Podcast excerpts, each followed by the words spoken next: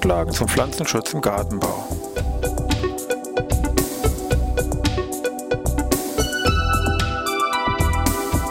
Ein wöchentlicher Podcast der Forschungsanstalt für Gartenbau an der Fachhochschule Weinstefan von und mit Thomas Lohrer.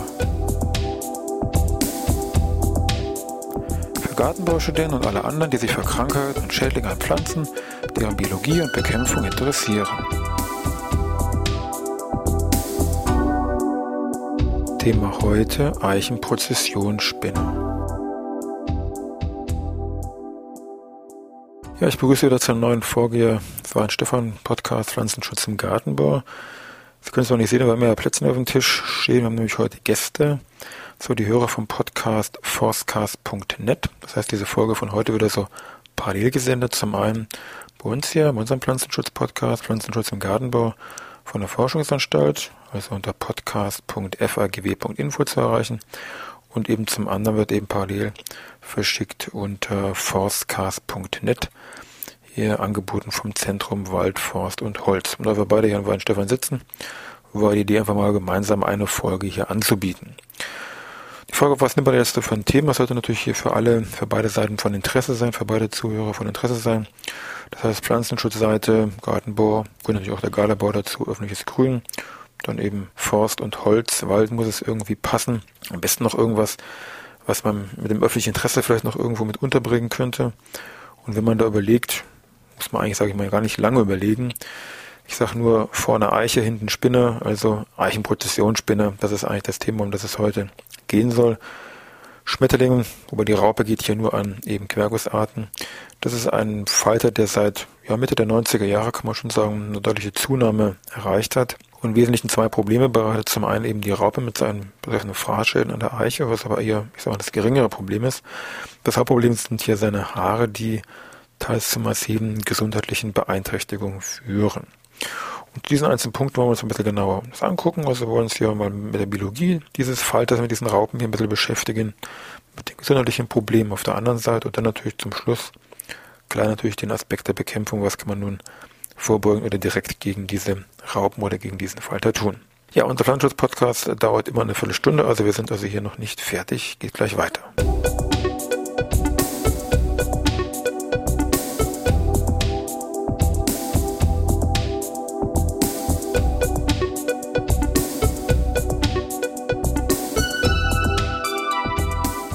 Der Eichenprozessionsspinne oder jetzt sagen wir fachlich von der Bezeichnung ist das Taumetopoea processionea. Schmetterling durchläuft eine Generation im Jahr, wobei es so ist, dass das Ei hier überwintert. Das Ei muss natürlich erstmal abgelegt werden, also fangen wir mal an der Stufe an von den betreffenden Weibchen. Die Falter fliegen also ungefähr, sage ich mal so, grob im August, ein bisschen früher, ein bisschen später, schwankt natürlich so ein bisschen. Die Tiere haben nur eine sehr kurze Lebensdauer. Das kann ich im Prinzip so sagen. In der ersten Nacht Begattung, in der zweiten Nacht Eiablage und dann war es das im Prinzip so gut wie schön. Also dann setzt auch sehr rasch der Tod der Falter ein. Die Eier werden dann von Weibchen als Gelege auf im Wesentlichen sehr dünne Äste und Triebe im oberen Kronbereich abgelegt. Die Eier selber sind sehr klein, ungefähr Millimeter weißlich, werden als Platte, wenn Sie so wollen, abgelegt. Sie müssen sich so vorstellen, eine Platte besteht aus mehreren Reihen also dicht gepackte Eier, so was ich sieben, acht Reihen und jede Reihe aus ungefähr 30 Eiern, die hier besteht. Das Ganze wird dann noch zusätzlich vom Weibchen mit solchen dunklen Schuppen abgedeckt und dadurch fällt das überhaupt nicht auf. Es ist sehr gut hier getan. Bevorzugte Stelle ist ähm, im Bereich der Südseite oder eben zumindest Stellen, die äh, besonnt werden. Also im Waldbereich dann im Wesentlichen Waldränder werden hier bevorzugt verwendet. Ansonsten natürlich diese ganzen Parks, wo dann eher freie Stellen natürlich hier vorhanden sind. Der Schlupf der Larven erfolgt dann ungefähr im Mai. Die ganzen Larven durchlaufen dann insgesamt ja, sechs Stadien, treten dann hier gesellig auf. Von der Verteilung ist es einfach so, ich sag mal, die jungen Larvenstadien mehr im oberen Kronbereich, wo sie dann frisch geschlüpft sind. Und die älteren Stadien wandern dann weiter in den unteren Kronbereich herunter. Der Fraß erfolgt grundsätzlich immer nachts im Wesentlichen und zwar hat diese mit diesen betreffenden Prozessionen, deswegen heißt er auch Eichenprozessionsspinner. Also wie so eine Polonaise an Karneval geht's da hintereinander hier die Äste, Zweige und den Stamm entlang. Und auch ganz typisch für den Eichenprozessionsspinner, diese Polonaise, diese Prozession erfolgt in der Regel mehrreich, also dass immer mehrere Reihen hier parallel nebeneinander herlaufen.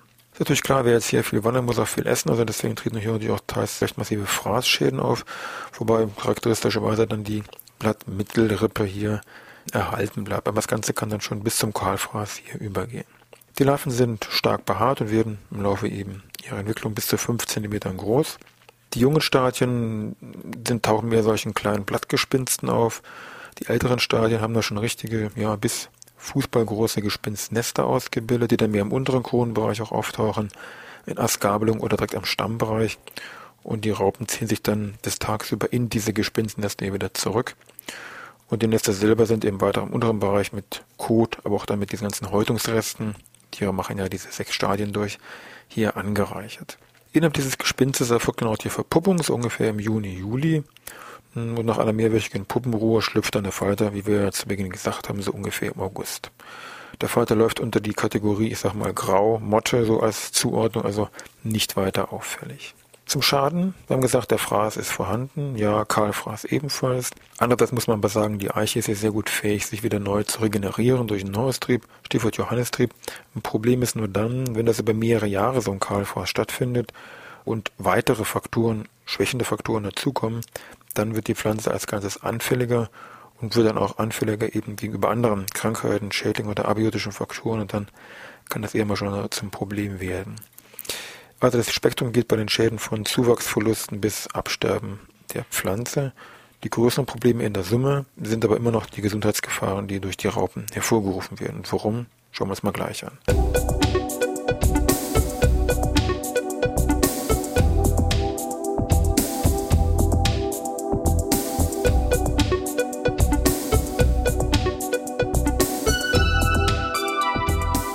Ja, die Frage war nach den gesundheitlichen Beeinträchtigungen der Raupen. Nun sind es, wie gesagt, hier keine Killerraupen, die den Menschen in irgendeiner Weise, wie gesagt, anfallen. Die haben da sehr viel feinere Methoden entwickelt und zwar im ja, wahrsten Sinne des Wortes, die bilden nämlich sehr feine Haare aus. Nun muss man hier bei den Haaren ganz streng unterscheiden zwischen den langen, auch optisch sehr leicht erkennbaren Haaren. Das ist jetzt hier nicht das Problem. Das Problem sind die kurzen, wirklich sehr kurzen Haare, die sind nur ein Bruchteil von einem Millimeter lang sind, so 0,1 bis 0,2 Millimeter lang. Und hier ist es so, dass die Anzahl, also wie viele Haare hier vorhanden sind, mit der Zahl der Larvenstadien zunimmt. Und zwar ist es ganz eng hier begrenzt. L1 und L2, also erstes und zweites Larvenstadium, haben noch keine von diesen kurzen kritischen Haaren. Und ab L3 bis dann eben zum letzten Larvenstadium werden eben diese kurzen Haare in zunehmender Menge ausgebildet. Das eine Raupe hat also viele tausend Haare. Diese Haare sind hohl, besitzen Widerhaken, brechen sehr leicht bei Störungen, Beunruhigungen der Tiere ab und werden dann auch passiv mit dem Wind hier über mehrere hundert Meter durch problemlos hier auch weiter verbreitet. Ist auch ein Nesselgift, was ebenfalls hier in den Haaren drin enthalten ist. So, die Frage, wie kann ich jetzt nun in Kontakt mit diesen Haaren kommen? Entweder auf natürlich direkten Wege, also wenn ich direkt mit diesen Raupen hier irgendwie, sage ich mal, irgendwelche Kontakt habe. Das andere natürlich ist Stichwort Wind. Ich hatte gesagt, ein paar hundert Meter können übertragen werden. Also wenn ich da in so einem in so einem Park oder an irgendeinem Waldrand langlaufe, wo hier so ein Befall stattfindet, dann kann ich auch damit indirekt hier Kontakt mit den Haaren bekommen. Oder was auch so ein bisschen Richtung direkter Weg geht, aber die Besonderheit sind eben diese ganzen Gespinstnester, nämlich diese leeren, also wo dann natürlich die ganzen Häutungsreste von den Larven noch dran sind und damit auch die Haare. Und man weiß, dass hier diese Haare noch sehr lange Zeit aktiv sind, also problemlos ein Jahr, teilweise auch länger, bilden die dann hier noch eine entsprechende Gefahr. So, was sind jetzt die Folgen, wenn ich jetzt mit diesen kurzen Haaren da in entsprechenden Kontakt komme? Je nachdem, wo die jetzt landen, gibt ja die vervielfältigsten Möglichkeiten. Wenn die jetzt nur, sage ich mal einfach auf der Haut irgendwo landen, dann bekomme ich eben hier eine klassische Dermatitis, die dann doch über mehrere Wochen anhält mit Juckreiz, roten Flecken, und Nesselsuchtartigen Symptomen. Also das ist mit Sicherheit nicht lustig. Wenn ich mir die, was mit Sicherheit leicht passieren kann, in die Augen noch einreibe, ist die Bindehautentzündung, steht ja letztendlich, sagen wir so will, vor der Tür. Das andere ist, die Haare aufgrund ihrer Kleinheit sind äh, lungengängig, also Asbest, wenn sie wollen, lässt hier grüßen. Und sie kriegen hier Entzündungen im Rachenraum, Nasenschleimhaut, asthmaartige Geschichten. Also in der Summe alles, wie gesagt, doch teils recht massive Probleme, die hier auftauchen. Das Ganze wird dann noch begleitet mit äh, allgemeinen Krankheitssymptomen wie ja, Fieber, Schwindel und ähnliches. Also in keinster Weise, wie gesagt, ist hier das Ganze auf die leichte Schulter zu nehmen und ein Arztbesuch ist immer hier angeraten, ganz klar. Und der kann natürlich hier im Wesentlichen eigentlich nur so eine asymptomatische Behandlung mal durchführen. Wer ist nun betroffen? Natürlich, potenziell natürlich ganz klar das Personal, was jetzt hier im grünen Bereich direkt oder unmittelbar hier arbeitet. Daneben natürlich auch alle Spaziergänger oder spielenden Kindern hier im Waldrand, Parkbereich, wo Eichenprozessionsspinner eben auftreten. Dann natürlich die Anwohner von waldnahen Gebieten, Stichwort hier Windübertragung. Und natürlich auch, wenn irgendwelche Eichen jetzt mal wegen irgendwelchen Außenanlagen oder öffentlichen oder privaten Stellen hier befallen sind. Also mit Sicherheit ganz dramatisch, ist ja mal Stichwort Schwimmbad.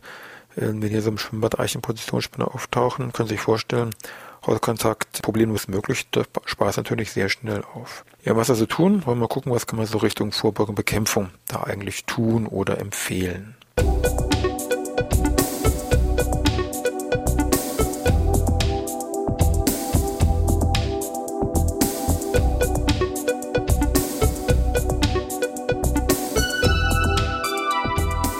Ja, da wollen wir mal sehen, was wir jetzt an Bekämpfungsmaßnahmen gegen diesen Eichenpositionsspinner da aufwarten können. Natürlich wichtig ist, es geht in der Regel, in der Regel geht es weniger um diesen Fraßschaden, weil der eigentlich doch nicht so, sag ich mal, im Vordergrund steht, sondern wenn es ist meistens dieser Aspekt dieser gesundheitlichen Auswirkungen, die man hier versucht irgendwie zu begrenzen. Vorbeugend oder das sagen wir das Mittel der Wahl, wenn man nur gar keine Möglichkeiten hat, ist einfach bestimmte Waldgebiete abzusperren oder zumindest entsprechende Warnhinweise, Tafeln anzubringen dass eben der, der jetzt den Wald hier irgendwie betreten möchte, zumindest weiß, was Sache ist und sich nicht irgendwie dann hinterher, sage ich mal, wundert. Das wäre, sagen wir so, der erste kleinere Weg. Das andere natürlich ist ganz klar, muss die Larvenbekämpfung hier im Vordergrund stehen. Wir haben aber auch gesagt, ab dem Larvenstadium 3, also ab L3, werden diese Brennhaare erst gebildet. Das heißt also, eine chemische Bekämpfung muss ganz klar natürlich vorher im Stadium L1 oder L2 erfolgen, damit das Ganze auch noch irgendwo Sinn und Zweck hat. Im Wesentlichen kann jetzt zum Beispiel mit Bacillus thuringiensis Präparaten gearbeitet werden, die eben als Fraßgift fungieren und von den Larven ja aufgenommen werden müssen. Ein weiterer Punkt wäre natürlich ganz klar eine Entfernung der Nester. Vielfältige Art und Weise möglich, einmal durch einfaches, sag ich mal, Absammeln. Die müssen natürlich vorher mit irgendwelchen Lösungen noch, sag ich mal, fixiert werden. Das andere sind natürlich, gibt es spezielle Staubsauger. Das sind meistens solche, ich sag mal, Industriestaubsauger, so, die auch Asbeststäube aufsaugen können normalen Staubsauger, sage ich mal ganz banal, könnt ihr natürlich nicht nehmen, der geht, der pustet hier hinten wieder alle Haare raus. Also mit speziellen Saugern kann man die aufnehmen. Natürlich gibt es auch die Möglichkeit, solche Nässe hier abzuflammen. Wichtig ist hier immer, bei diesem, meinetwegen jetzt absammeln oder bei diesem Laubsauger oder Abflammen arbeiten, äh, müssen die Personen, die damit hier beschäftigt sind, den Ganzkörperschutz mit Atemschutz tragen. Also das ist jetzt nicht so ohne, das kann man nicht mal so im Blaumann irgendwo machen, das geht also nicht. In der Regel kommen da speziell ausgebildete Feuerwehrleute oder Trupps, die solche Arbeiten übernehmen. Auch da sollte man sich nicht in der Umgebung aufhalten, weil natürlich hier mit diesen Saugern und Absammeln dann natürlich immer durch Windabdrifte auch benachbarte Leute hier betroffen sein können. Zum Auftreten vom Eichenpositionsspiel gibt es übrigens eine schöne Karte vom Julius Kühn Institut. Kann man unter äh, jki.bund.de einsehen unter Pressemitteilung. Kann man sehen, wo in Deutschland so die Zentren, sagen wir, vom Eichenprozessionsspinner liegen. Und man sieht aber auch, Jetzt im Vergleich der Karte von 2007 zu 2008, dass hier doch eine Zunahme auf jeden Fall stattgefunden hat. Gut, der Ruf nach Nützlingen natürlich ist auch immer groß. Natürlich kann man sagen, auch der Eichenpositionsspinner wird durch Nützlinge irgendwo, sage ich mal, mit reguliert. Also gegen die Falter, da sind natürlich die Fledermäuse hier in der Nacht aktiv, ganz klar. Der Kuckuck, der frisst auch ganz gerne hier diese betreffenden Raupen und die meisten stürzen sich in der Regel auf die Eier und die betreffenden Puppen. Auch bei den Insekten gibt es hier diesen äh, bekannten Puppenräuber. Das ist ein Käfer, der zu den Laufkäfern gehört, der also auch hier sowohl als Larve als auch als Imago dann hier in den Nestern auftaucht und hier die Larven und Puppen hier frisst. Gut, damit sind wir eigentlich am Ende mit unserem Podcast. Ich hoffe, Sie konnten einige interessante vielleicht Neuigkeiten und Erkenntnisse zum Thema Eichenpositionsspiele mitnehmen. Für die mal Stammzuhörerschaft hier Pflanzenschutz-Podcast im Gartenbau. Bis nächste Woche Dienstag und vielleicht der ein oder andere verirrt sich von den Förstern, sage ich mal, bei uns oder umgekehrt natürlich auch. Und ja, man hört sich dann bei uns spätestens eben nächste Woche Dienstag.